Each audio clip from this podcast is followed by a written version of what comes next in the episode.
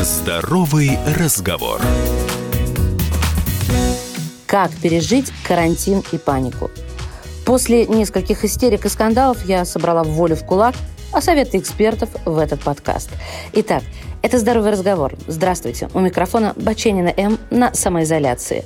Первое. Не корите себя за панику. Учитесь с ней работать.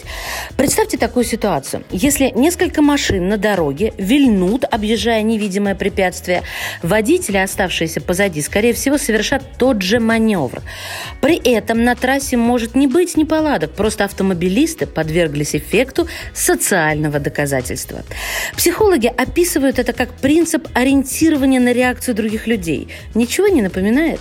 Работа на удаленке, раскупленные медицинские маски. Люди склонны поддаваться панике. И происходит это волнообразно. Один сделал, другой повторил, третий обратил на это внимание и так по цепочке.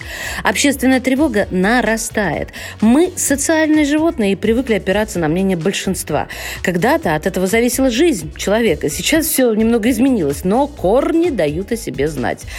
Если мнения по поводу самоизоляции разделились, постарайтесь избежать конфликтов.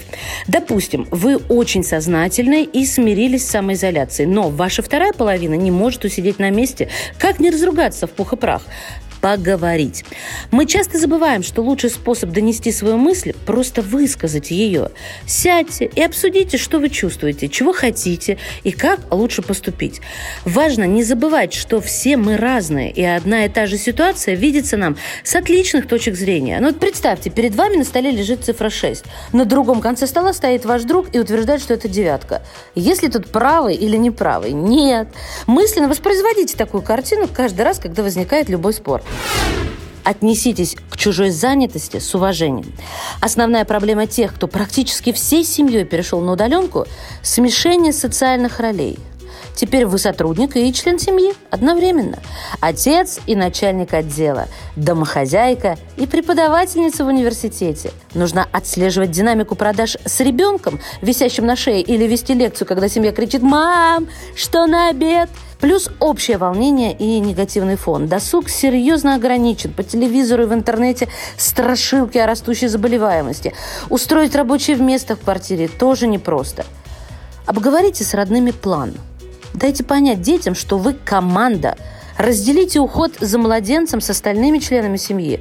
Составьте расписание, по которому каждый будет занимать компьютер или погружаться в рабочие дела. Отнеситесь к чужой занятости с уважением крупных городах человек проводит в пути или сборах около двух-трех часов ежедневно. Отсутствие необходимости посещать офис высвобождает для нас несколько часов свободного времени. Вот подумайте, как провести их с пользой. Составьте два списка дел. Первый – это задачи, которые все время откладывались, забывались, прятались в дальний угол – разобрать балкон, достать весеннюю обувь, протереть посуду, люстру и так далее. Второй список куда приятнее. Это ваши хотелки. Может быть, давно хотели испечь пирог, устроить романтический вечер, провести время за лепкой, рисованием с ребенком. Теперь на это есть время. Вы пишите отложенные на потом дела на зеленые стикеры, а желания на оранжевые. Наклейте их в ряд на шкафу или зеркале. Ежедневно выбираем по стикеру каждого цвета и выполняем задание всей семьей второй. Когда дело сделано, переклеиваем бумажки на другую сторону шкафа в так называемую графу «сделано». Эта техника очень популярна в бизнес-кругах. Используйте ее в домашнем обиходе. И еще, не хватайтесь за все сразу. И берегите себя. Ваша Маша.